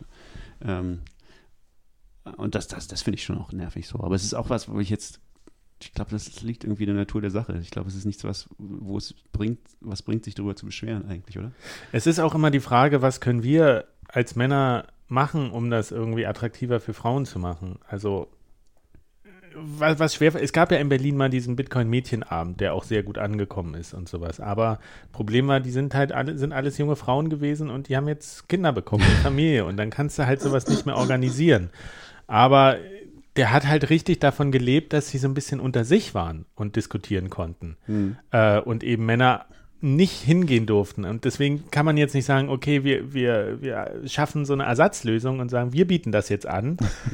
Das ist eben nicht dasselbe irgendwie. Und das, ist, Mhm. das nervt. Also ich würde ja gerne mehr ich- fördern, aber ich weiß gar nicht wie. kann auch verstehen, dass das, also dass die Szene so, der Ton in der Szene und so, da ist schon vieles, was auch irgendwie abturnen kann, so. Außenstehende allgemein, aber auch Frauen ganz speziell, glaube ich, so diese ganze, es gibt ganz viel, da haben wir auch schon drüber geredet, so ganz viel, so dieses, allein dieses sehr technische und sehr enge und sehr spezifische, wo du halt so, äh, also, und auch dieses toxische halt, wo du sagst, so jemand, der irgendwie an was ganz, also von, von außen was ganz nahen äh, arbeitet, wie Ethereum oder so, da würden wir dann alle, also du nicht, aber ich würde dann halt so sagen, so, bäh, das ist ja, das ist ja Scam und, und Betrug und, und Mist so.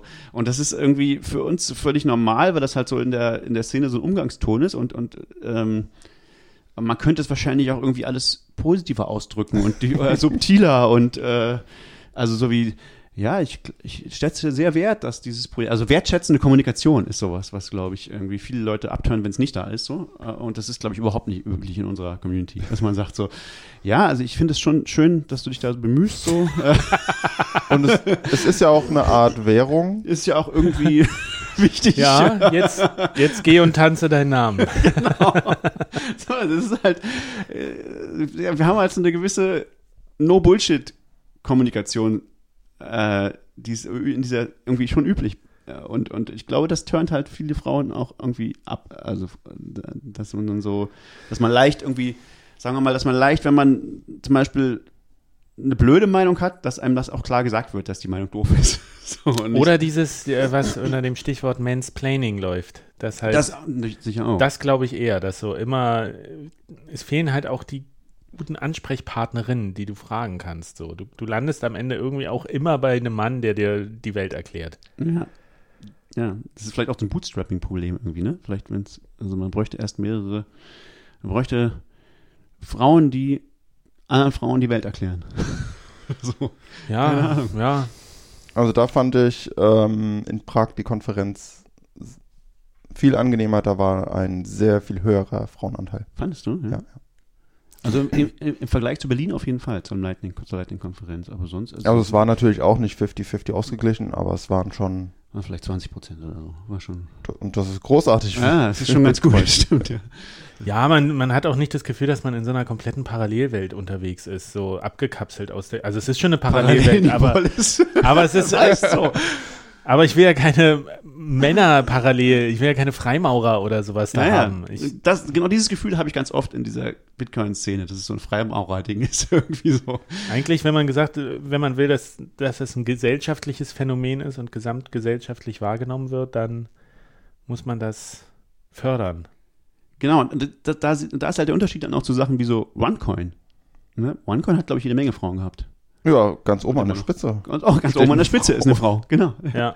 Also, das, äh, und, ja, was machen wir da? Das ist schwierig, oder? Hm, wirklich schwierig. Und es ist auch, also ich muss da nochmal drauf spre äh, zu sprechen kommen. Ich habe äh, den, in der Zeit ist ein Artikel erschienen.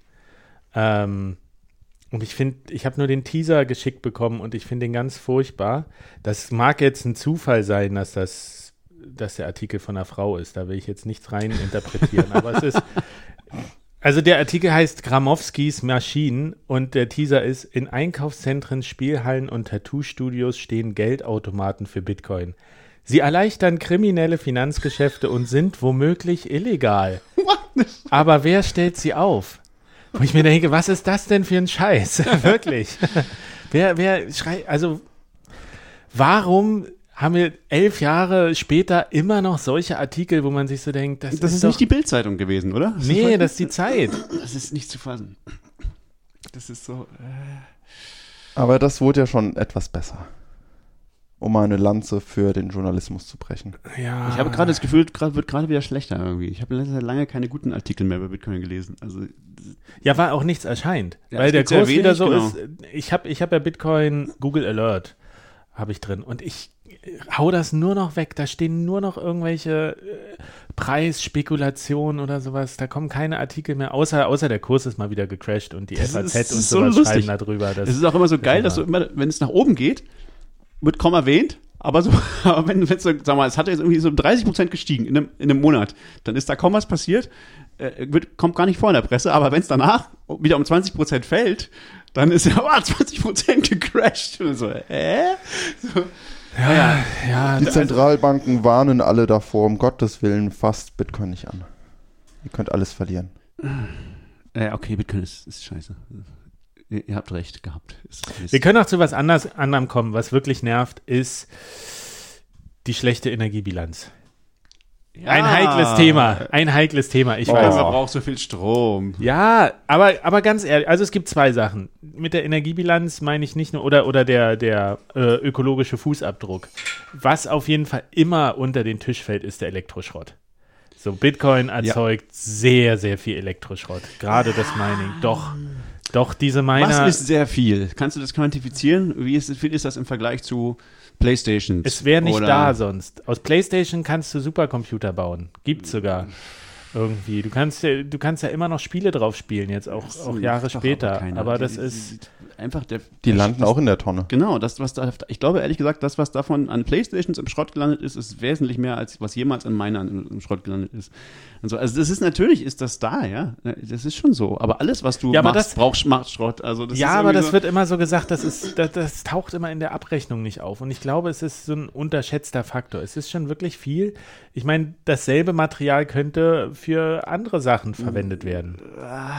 Anstatt meiner davon Also, zu bauen. Wenn das so wäre, dann, dann würde das andere, da würde, würde das andere davon gebaut werden. Nee. Also gerade bei Minern sehe ich das auch nicht so eng. Da ist ja so, man hat gigantische Lagerhallen voll mit Geräten, die alle gleich sind. Da stehen dann 10 Tonnen Miner, Genau. die alle die gleichen Kühlkörper haben, alle gleichen Netzteile. Ja. Die werden nicht auf dem Schrott landen, die werden Das ist tatsächlich recycelt. nicht so. Ja. Wir haben ja mit meiner gesprochen beim, beim, beim, beim, beim äh, CCC-Dings. Und die machen das maximal. Also es gibt Firmen, die kaufen dieses Zeug alles einfach. Also die, die, was die Miner tatsächlich machen, die verkaufen es an Firmen, die es weiter äh, äh, ausschlachten und irgendwie Zeug daraus machen. Also die kriegen noch was für ihren Schrott. Das heißt, es ist nicht, landet nicht einfach auf dem Müll. Ähm, Also Da- die Bilder, da- die man aus China sieht von diesen riesigen Bergen, wo einfach nur die Miner hingehauen werden. Gibt's bestimmt auch, aber das sind halt so Pressebilder, die halt irgendwas ausdrücken sollen. Das, ne? das macht halt keinen Sinn, wenn wir unseren Elektroschrott nach China bringen, um dort recyceln zu lassen. Und unser Elektroschrott ist ein Nightmare, weil das alles Mögliche ist, von Computergehäusen bis Handys, was man alles mühsam auseinanderfriemeln muss. Aber wenn es schon in China eine Lagerhalle ist und da ist alles homogen und dokumentiert und auch relativ einfach zusammengebaut, das ist, es gibt nichts Besseres auf der Welt zum Recyceln als das. Ah, so ganz überzeugt mich das nicht, wenn ich ehrlich bin. Ich kann da jetzt auch nicht richtig gegen argumentieren, aber hm. Ja, das ist das, dieses Grundproblem mit, mit ökologisch, ökologischem Fußabdruck von, von Bitcoin. Da ist immer so, da gibt es ganz viele Argumente, warum das alles nicht so schlimm ist und warum was anderes noch viel schlimmer ist und so. Aber natürlich kannst du immer sagen, ja, wäre doch aber besser, wenn es das nicht gäbe. Ja, natürlich. Das ist irgendwie bei allem so, oder? Ja, aber was ja vor allen Dingen nervt, ist, dass das so ein Thema ist. Das ist so das Nummer eins Thema, was du in jedem Artikel, den du irgendwie für Ja, die das- das großen nervt. Medien machst, musst du auf diesen Stromaspekt eingehen, weil das, Das sich stimmt. so eingebrannt hat, weil das so ein, so ein griffiges Gegenargument gegen Bitcoin ist und weil das in den Köpfen der Leute einfach so drin ist, Bitcoin, Strom, schlecht, bäh. Auf jedem Vortrag Mhm. werde ich das gefragt, wie ist denn das jetzt mit dem Stromverbrauch und sowas, äh, die Meere kochen und sowas. Und das, das ist es eigentlich, was es nervt, dass es da auch immer noch auf der anderen Seite, dass wir da auch noch keine Möglichkeit gefunden haben oder dass es, dass es noch kein nicht das Projekt gibt oder die, die Webseite, wo man sagt, hier klick da drauf, da siehst du, da ist das aufgelistet, bam, bam, bam, bam. Ja, das finde ich Du auch. verstehst das brauchen wir auf irgendwie. jeden Fall. Und, und äh, vielleicht können wir das ja mal anfangen demnächst. so, Vielleicht. So ein Projekt. Ich finde auch, dass das was ist, wo die Community offensiver damit umgehen sollte und, und sagen, okay, wir haben uns, wir machen uns darüber Gedanken. Und es ist, also was ich auch nicht gut finde, ist, also, naja, es ist so ein, ich habe mit René darüber neulich gesprochen, der wollte ein Video darüber machen. Und der meint, was er wahrnimmt, ist so, der ist ja jemand, der erst recht spät zu Bitcoin gekommen ist. Und, und für ihn ist das so halt alles irgendwie ein neues, äh, interessantes Thema und, und er unterhält sich mit Leuten drüber und er kriegt immer nur so, ja, das ist doch alles kein Problem. so. Ähm, und, und das ist vielleicht auch keine gute Herangehensweise. Also es ist, natürlich so ein bisschen so, äh, also ich neige dazu auch, weil man natürlich sagt, als Bitcoiner eigentlich so, naja, Bitcoin ist halt so. Das, das, ja, auch wenn dich das stört, das kannst du halt nicht ändern. Es ist halt, wie es ist. So. Genau, man Ähm, wird so, man wird so auch müde in, im Erklären und selber hinterfragen über, nach einer gewissen Zeit. Aber das ist tatsächlich vielleicht einfach auch so einfach als, als nach außen tragen, als, als, als Kommunikationsstrategie nicht gut. Ne? Man muss vielleicht wirklich mal sich überlegen, wie, wie, wie kann man da besser offensiv mit umgehen, indem man eine Webseite macht oder irgend- irgendwann sagt so, okay, ja, äh, wie sind denn, wie hat denn die Community darüber nachgedacht? Und was denken wir, was das für äh, Auswirkungen hat und was denken wir, warum das okay ist oder nicht und äh, wie ist es im Vergleich zu anderen Dingen? Und das ist halt alles irgendwie subtil und es ist halt alles irgendwie, glaube ich, nicht die Kernkompetenz der meisten Leute in der in, in dieser Szene, weil es halt irgendwie wenig technisch ist, sondern mehr so, Es müsste sowas wie eine Bitcoin Foundation müsste sowas vertreten eigentlich. mh, womit wir ja Das sehr stimmt, schlechte ja, ja, ja. Erfahrungen haben. Aber im Prinzip, genau, also das, das fände ich auch okay. Also wenn man dafür sowas eine Foundation gründet oder sowas, weil das ja was sehr Spezifisches ist. Es ist ja nichts, was Bitcoin kon kontrolliert oder so, sondern es wäre ja was, was einfach äh, einen Aspekt der Kommunikation nach außen kontrolliert. Ähm,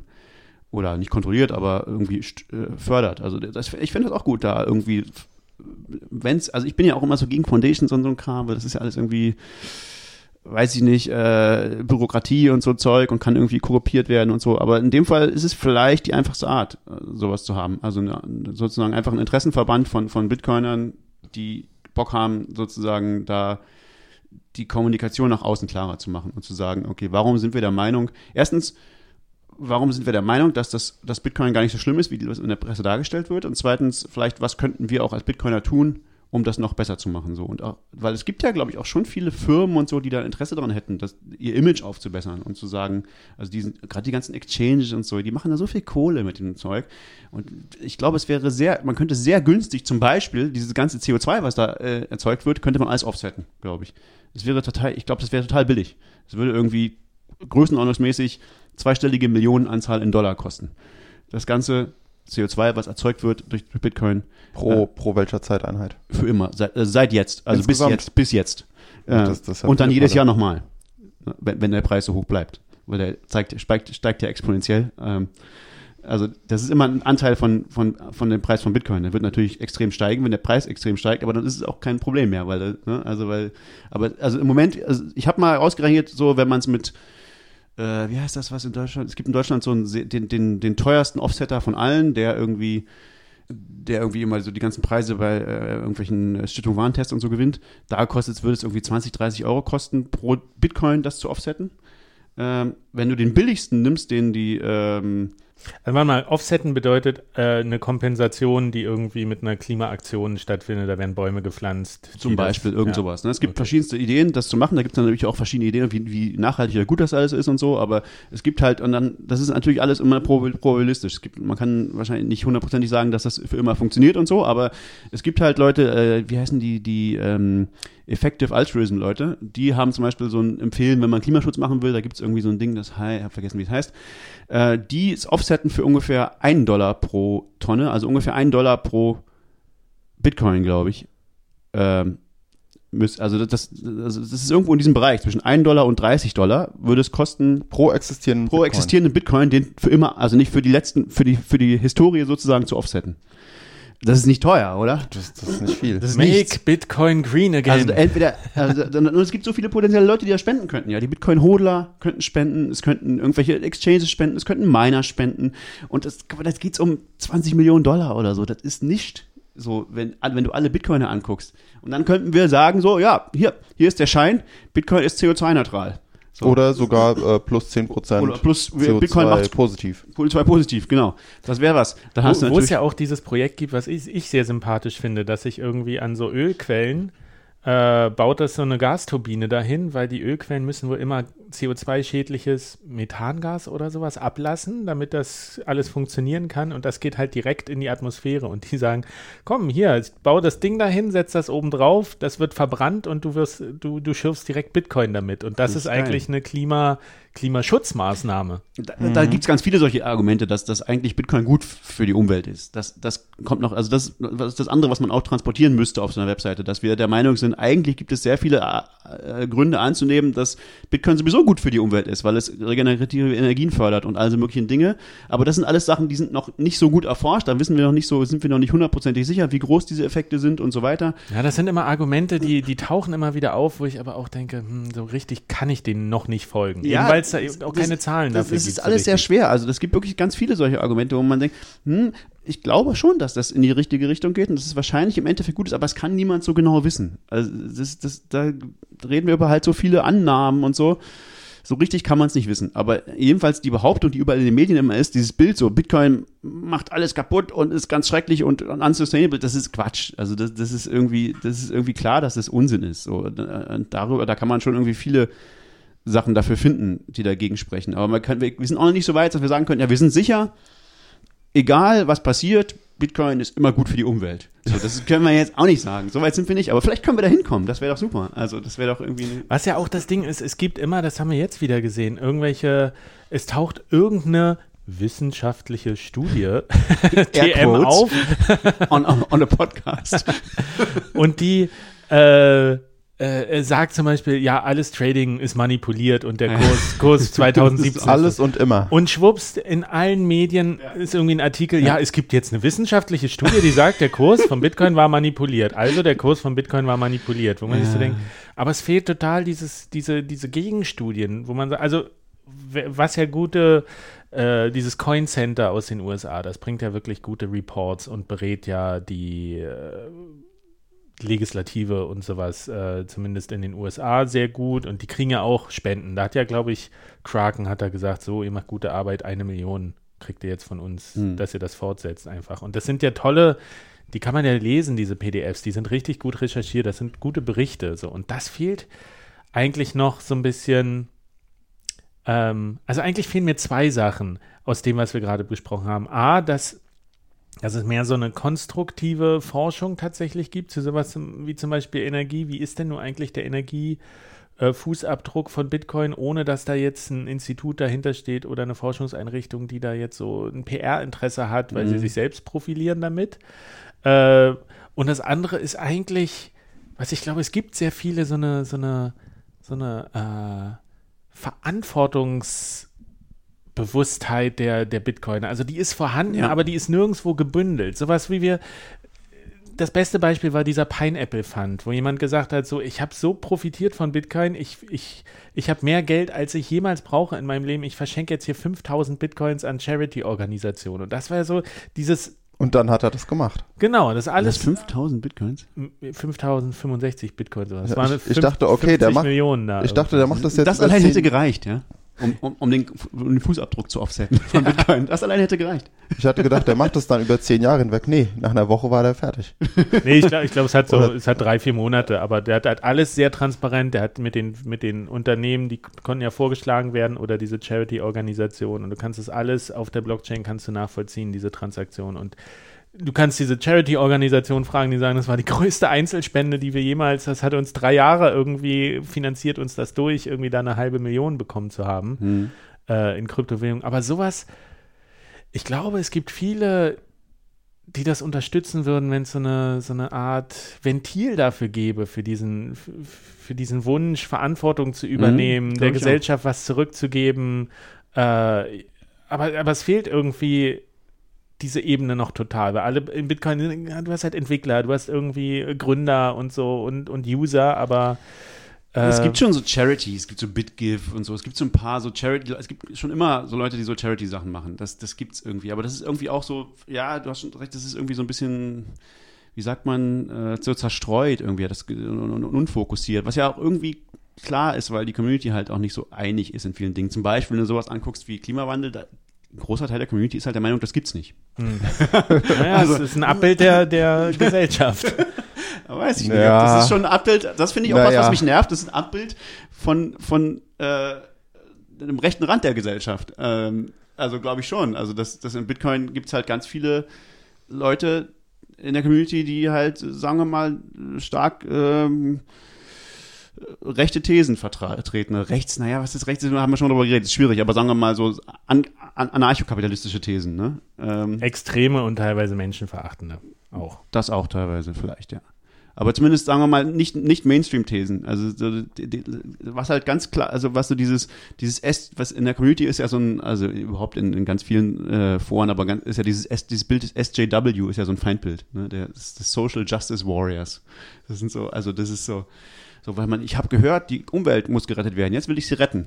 So, das ist so, was so der no- normalo Dovi-Typ tut so, und das ist ja total verhasst so in der Community. So, das ist irgendwie, ähm, weiß ich nicht, das ist aber geht oft, finde ich, zu weit und ist irgendwie, also ich finde schon irgendwie richtig, also diesen, da, da, viele Werte, find- würde ich auch sagen, sind auch richtig, die da von diesen Leuten hochgehalten werden, so, so Meinungsfreiheit und so solche Dinge, ne? Und, und dass man Sachen hinterfragt, aber man kann es auch zu weit treiben. Man kann natürlich auch sagen, so, ja, es ist nicht alle, nicht alle Perspektiven sind gleich wertvoll. Das ist irgendwie nicht so, ja. Wenn, wenn das eine irgendwie alle Wissenschaftler sagen und das andere sagen irgendwelche äh, Blogger, die von irgendwem schräg finanziert worden sind, dann ist, sind diese beiden Perspektiven nicht irgendwie gleichwertig. Das, das ist irgendwie nicht so. Und also es gibt, es ist nicht alles relativ so. Und das ist, Also auf jeden Fall klar, dass äh, die Bitcoin-Community ist kein Abbild der Gesellschaft so in, in der Verteilung. das es gibt extrem, jetzt sage ich auch extrem, es gibt sehr wenig so normal, normales Mittel bei Bitcoin und es gibt sehr viel extreme Ränder in, in allen Richtungen. Hm. Gut, ich habe jetzt wenig äh, extreme Monarchisten gesehen bisher, aber sonst, Doch, Luke, doch, Luke ist, glaube ich, Monarchist. Luke Junior ist, glaube ich, Monarchist. aber sonst ist doch echt, von allen Extremen ist sehr viel in der Community drin. Ja, es ist halt so ein Internet, es so ein, so ein Internet-Extrem, ne? Es ist ein bisschen wie 4chan oder so. Es ist halt so diese Internet-Community. Das ist nicht, nicht, nicht mal so sehr Bitcoin-spezifisch, glaube ich. Also klar, das Alter ist nicht irgendwie perfekt abgebildet, weil niemand ist so richtig über, wie viele Leute, die, die echt tief drin sind, sind über 50 zum Beispiel bei Oh ja, Bitcoin. bei 50 gibt es schon noch ein paar, glaube ich. Ja, aber- ganz aber viele da wird's wichtige schon Leute, langsam- Auch Adam Beck und so, glaube ich, sind schon über 50. Na ja, gut. gerade so. Aber, ja, aber das ab- ist so, ab 60 das dünnt sich, das ja, dünnt sich so aus, ja. Und unter 18 ist auch nicht, eigentlich nicht repräsentiert so richtig, weil die haben, ja. Da kenne ich nur ein paar Leute, wo Bitcoin besser gewesen wäre, ohne die. ohne. Wen meinst du jetzt? Nee, führt jetzt zu weit. Das wäre aber jetzt interessant gewesen. Ja, aber das stimmt schon. Es ist wirklich so ein, so ein, es ist so, äh, es ist schon eine Form von Zentralisierung auf diesen das, das ergeben ja auch diese Umfragen so. Der typische Bitcoiner ist irgendwie zwischen 20 und 40, weiß, männlich und hat das und das Bildungsniveau oder so. Ja, und das lebt in den USA oder in Westeuropa. Westeuropa. Ja. so, ja. Und das ist, das ist, das nervt ja schon auch. Und das, was du auch gesagt hast hier mit den, mit den, äh, ich habe mir aufgeschrieben, so viel Raum für Idioten. das ist halt der Nachteil bei Bitcoin. Du kannst, wenn du, wenn du, wenn du allen erlaubst mitzumachen, dann kannst du halt auch nicht die Idioten ausschließen. So, das ist. Die sind besonders laut. Ja, das ist zum Beispiel auch so ein Punkt, was, glaube ich, Greg Maxwell meinte, warum Twitter auch scheiße ist, weil du die Idioten nicht ausschließen kannst. Weil er an anderen Foren, wenn du ein privates Forum hast, kannst du halt Idioten ausschließen. Du kannst halt, wenn jemand immer denselben Scheiß sagt, kannst du halt irgendwann sagen, ey, du bist hier nicht mehr willkommen, so. Naja, du kannst schon bannen irgendwie auf Block, blockieren bei Twitter. Dann Ja, aber das muss jeder einzeln machen bei Twitter. Bei Twitter kannst du nicht jemanden global sozusagen aus einer Community ausschließen, wo er einfach nichts Konstruktives beiträgt. Und das hat so. Tamos, und das hat Tamos gut gemacht. Er Und hat endlich mal Leute rausgeworfen. Genau. oh, jetzt, Christoph hört das bestimmt nicht. oh, wir sind pro Zensur. Aber was wohl tatsächlich sehr gut funktionieren soll, ist die Twitter-Blockchain. oh, uh. Da, da, da äh, kannst du nämlich mit einem Klick so eine ganze Kette von Leuten rausblocken. Also es gibt so Listen, die man irgendwie. Das ist so ein Plugin, ja. Und dann hast du die, wem du selber folgst, der ist, der wird nicht äh, geblockt, aber du kannst dein Profil dann automatisch bereinigen quasi. Du hast jemand, der irgendwie ein Ach so. Idiot ist und dann äh, wird anhand dessen Followerzahl und sowas, die werden dann alle mit, Ach, mit rausgeblockt. Geil. Ja, und das, Das- finde ich, das finde ich ich eine Das gute. Blockchain das tatsächlich. so Twitter Blockchain? Ja, das Heißt das heißt so? Okay, Twitter Blockchain. Ist ja nett. Ah, irgendwas wollte ich noch sagen. Und zwar, was war denn das? Wir waren noch beim Thema. Wo waren wir denn? Bei Strom? Sind wir mit Strom durch? Ja. Also nochmal Diversity, wir waren bei noch mal zu Diversity. den Medien. Mich Mhm. nervt generell an allen Medien dieses, dass sich nur Bad News verkaufen und auch eigentlich nur Bad News produziert werden. Und irgendwie reißerische Titel wie jetzt bei der Zeit. Ja, das ist halt das, was die Leute klicken und das nervt mich. Ich will auch mal schöne Sachen lesen. Ich will auch mal ausgeglichene Sachen und nicht nur, oh, 20% gecrashed, Bitcoin ist tot. Aber da muss ich eben sagen, da, da stimme ich dir zu, aber da gibt es eben äh, beim Deutschlandfunk Kultur die Redaktion Breitband, die Sendung, die tatsächlich das eben ermöglichen, dass man auch mal kritisch über Blockchain berichtet und sowas. Wo du als Bitcoin-Chill regelmäßig ja, wo ich, wo ich als äh, Pressesprecher von Bitcoin beschimpft werde von Nutzern. Aber ein anderer hat geschrieben, er findet es toll, wie mit welcher Null- Null-Bullshit-Attitüde äh, immer über das Thema Blockchain einfach kritisch berichtet wird. Und das finde ich, da, das fehlt wirklich an Redaktionen, die sich mit dem Thema, äh, die so viel Kompetenz besitzen, sich kritisch mit dem Thema auseinanderzusetzen. Das ist es ja eigentlich so. Es ist es fehlt einfach das Grundlagenwissen, um das kritisch zu hinterfragen. Ich glaube, sie würden es machen, wenn sie wenn sie es könnten. Also sie können es einfach nicht, weil sie sich auch nicht die Zeit nehmen. Ja, ja, das das ist, glaube ich, ein grundsätzliches Journalismus. Ich weiß nicht, ob das so ein Bitcoin-spezifisches Problem ist. Ich glaube, das ist einfach denke, so ein Journalismusproblem allgemein, oder? Nur, dass Bitcoin halt das Thema ist, mit dem wir uns auskennen. Deswegen bemerken wir es halt. Das Ja, ist ja, immer ja. das, ähm, das ist halt überall so. Die haben halt wahrscheinlich irgendwie alle nur mal fünf Minuten Zeit, einen Artikel zu schreiben und dann schreiben sie halt in fünf Minuten einen Artikel über ein Thema, wo Und dann schreiben die im Zweifelsfall auch Bullshit zu äh, Batteriespeichern für Elektroautos. Nur Wahrscheinlich. kenne ich mich da halt nicht genug aus, um das zu, zu sehen. Genau. Also das ist eigentlich nichts, was man an Bitcoin nicht gut finden kann, oder?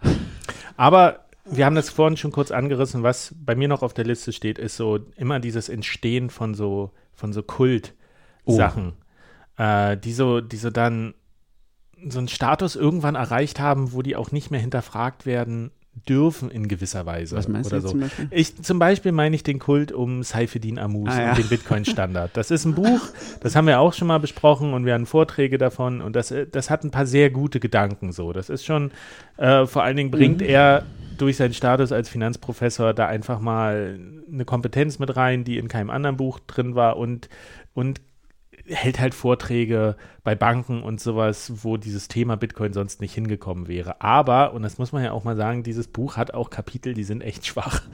und die sind so, wo man sagen kann, nee, da, da, komisch. da folge ich dir jetzt nicht so. Also gewiss. gerade wenn es um, um Kulturgeschichte geht und sowas. Also es wurde auch zu Recht richtig kritisiert. Aber trotzdem gibt es so ein bisschen, manchmal, dass sich äh, jetzt einfach als Beispiel nochmal Twitter, dass ich die Leute feiern dieses Buch so, Mhm. so manchmal mir ein klein bisschen zu unreflektiert. Ja, da, da, das finde ich so ein typisches Beispiel auch für dieses keine äh, Nuancen in Twitter und äh, überhaupt der, das, was, was dann, glaube ich, auch diese unsere Diskussion äh, so, so framed. Äh, da, äh, das Buch ist, glaube ich, ich finde das Buch gut und ich finde aber auch, dass es viel Bullshit drin steht. Und man, ich finde, man kann, der einzige, also das ist irgendwie, aber die, alle Meinungen, die ich wahrnehme, sind immer nur entweder das eine oder das andere. So, die Ja. eine so, so, ja, es ist das geilste Buch und es ist perfekt und alles ist wunderbar und alles, es ist totaler Dreck, das ist, äh, ähm, der Typ ist ein Idiot. So, dazwischen gibt es irgendwie nichts. So, das ist, äh, Nee, aber beides stimmt eben. Beides ist irgendwie wahr.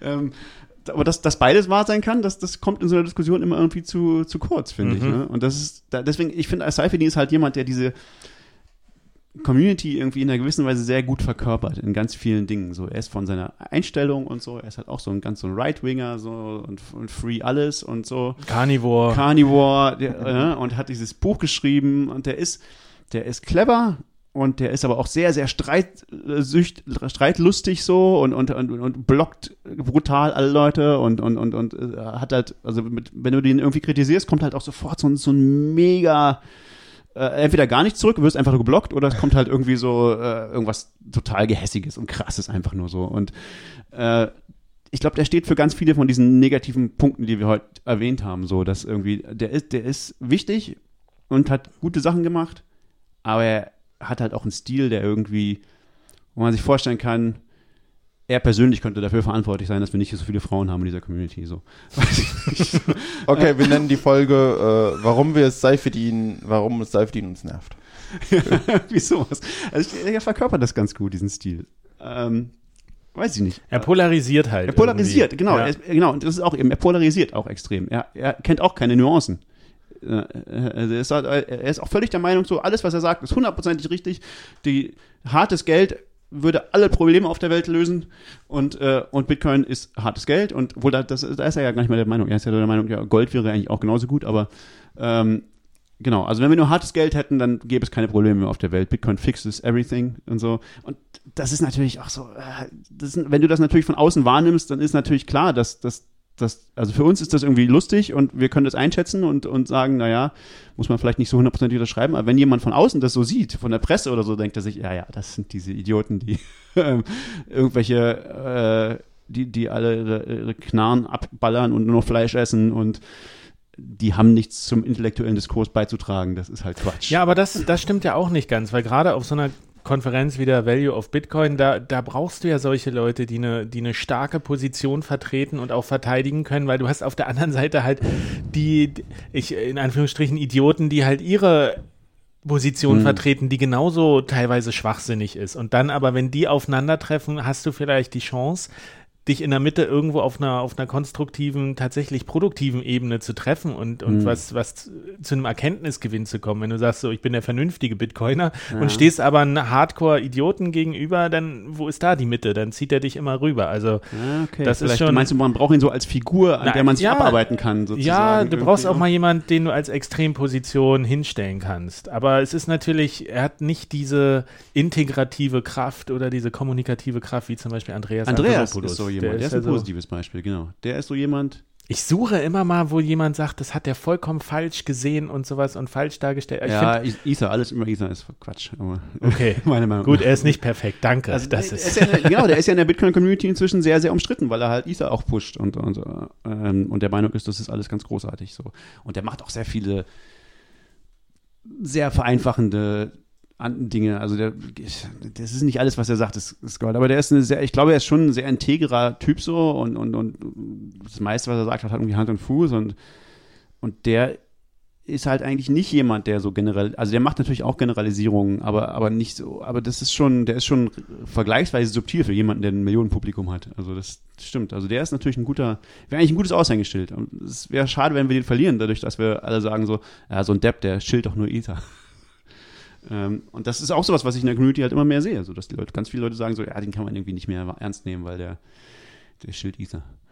das ist sein Plan, genau das. Du willst ja, du willst keine zentrale Position, äh, Figur im. Bitcoin sein. Du musst irgendwann den Exit schaffen und Exit, so ein bisschen, genau. mach dich unglaubwürdig, mach, wenn die Leute das Interesse an dir verlieren, dann ist es doch ideal. Oh, das ist auch sowas, was einen nerven kann im Bitcoin. Dass irgendwie so alle Helden irgendwann verrückt werden und sterben und alle, also so alle, alle Helden werden irgendwann Bösewichte, alle. Also heißt irgendwie so alle Leute, die irgendwann mal gut fandest in Bitcoin, irgendwann denkst du, was für Idioten, wie konnte ich die irgendwie, so Gavin Andreessen oder John Matonis oder oder Javert oder keine Ahnung, ja, es gibt doch so viele irgendwie, äh, du denkst so, was ist, wie, wie, was ist aus euch geworden? Rick Falkwing. Rick Falkwing, genau, der war, der, der war auch mal cool irgendwann. Kann man sich heute nicht Ja, mehr vorstellen. Wenn man ihn heute anguckt, denkt man, oh, wie kann man, das geht gar nicht. Geh bitte weg. so, ja. Ganz viele so, so Leute. Was mich jetzt vor kurzem direkt persönlich genervt hat, ich wollte Computer-Hardware kaufen bei Case King in Berlin und die nehmen keinen Bitcoin mehr. Nein. Was? Damn. Boykott. Hier, äh, äh, wie, wie, wie, ah, da war jetzt neulich so eine schöne Anzeige über Rügenwalder, die irgendwie ja vegane Wurst machen und so jetzt gesagt haben, jetzt mit 100% Ökostrom, wo auf einmal eine mega Debatte auf Twitter war, "Äh, das ist kein Fleisch, das wächst auf Bäumen und so. Eine ganze Bye-Bye, falsch geschrieben, eine ganze Familie und Kollegen seid ihr als Kunden los, wo man sich denkt, was ist nur mit dieser Welt los? Ja, das waren los? alles die Karnivoren. Stimmt, die gibt es also nicht nur bei Bitcoin. Das gibt's ja auch Das bei ist- Rügenwald. Es gibt sie auch, auch Rügenwalder hat damit zu kämpfen. Oh, ganz furchtbar, wo auch jemand geschrieben hat, ey, äh, Kudos an dieses Social Media Team, dass das täglich irgendwie. äh, so, äh, ich wollte dir gar nicht das Thema wegnehmen, Manuel. Wo hast du dann mit Bitcoin deine Hardware gekauft? Nirgends. Ich habe mit PayPal bezahlt. Filthy Fiat? Widerlich. Endlich. Ich habe mir eine halbe Stunde die Hände gewaschen. Muss man ja auch weglassen. Also, ist ja auch gut, das soll ja auch weg. Also, das Fiat, das muss man ja ausgeben. Aber ist nicht rausbe- rausgekommen, dass der Chef von PayPal Bitcoins besitzt? Welcher Jetzt gerade? Peter Thiel? Das ist nicht der Chef, das ist ein Investor, glaube ich. Also. Den Namen weiß ich nicht, aber ich habe sowas bei Twitter gesehen. Aber Twitter kann man Alle nicht besitzen glauben. doch Bitcoin. Wir besitzen kein Bitcoin. Also, Aber wer gibt's? also außer uns, wir natürlich nicht, aber sonst habe ich gehört. So. Oh, mein Bootsunfall, der hat mich genervt. das ist passiert. Alle Private Keys sind in die Schraube gekommen. Mist. Ja, also man, ich, das ist, glaube ich, auch, was man mal machen könnte. Man könnte mal so anfangen, die Ozeane abzusuchen nach Private Keys. Da gibt es echt bestimmt so viel, was da auf dem Boden liegt. So, also jede Menge. Oh, das wäre mal ein Community-Event. dass man sagt, Phishing. Wir fahren alle, wir machen so eine Kreuzfahrt, so wie es ja Metal- Metal-Kreuzfahrten gibt, habe ich gelernt. und dann machen wir so eine Bitcoin-Kreuzfahrt und, Und verlieren alle unsere Und alle, die, die von Bord gehen, haben leider ihre Keys verloren. Die sind irgendwie bei einem Event ins Wasser. Da war Wind irgendwie. Wir wollten eine Private Key Party auf dem Deck feiern und jeder sollte die ausgedruckt mitbringen und gleichzeitig wedeln und dann kam Kent hat dieses Ding, dieses, Schlimm. diese Jolle, ja. Hm. Das passiert immer wieder leider in. Das ist echt schlimm. ganz typisch, ganz typisch. Achtet darauf, ja. Ja.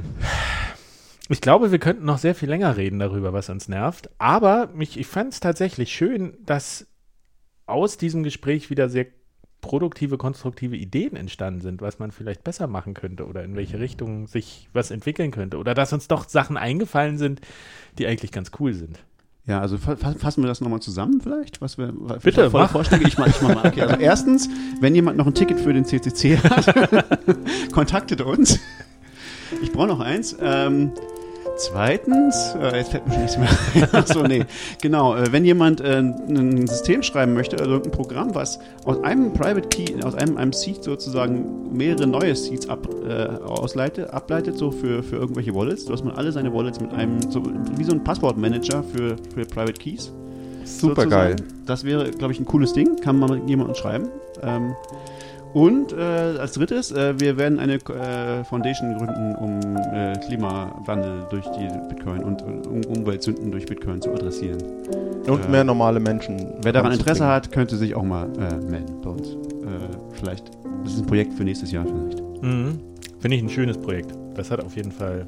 Wer sich verantwortungsvoll engagieren will in Bitcoin und mal nichts mit Code vielleicht auf, äh, als erstes machen will. Kann man bestimmt auch machen, ja, aber genau. Also wenn nicht irgendwie, ja, also genau, wer irgendwie Bock hat, so um, Karma-Punkte sammeln, Gewissen erleichtern. Genau. Bitcoiners for Future. Bitcoin is for Future. Schönes Schlusswort. Machen wir Feierabend, oder? Ja. Ja. Ja, was mich auch mal nervt, ist, dass diese Honigtagsfolgen immer so lang sind. Wie lang ist diese? Stunde 20? Scheiße, schon wieder? Wir wollten doch unter einer Stunde bleiben. Ja, du hast ja gesagt, du hast nichts zu erzählen und dann hörst du hier nicht auf. Oh, scheiße. So, Mic Drop jetzt. Mich nervt das. Macht's gut und verschlüsselt eure Backups. Ciao. Tschö.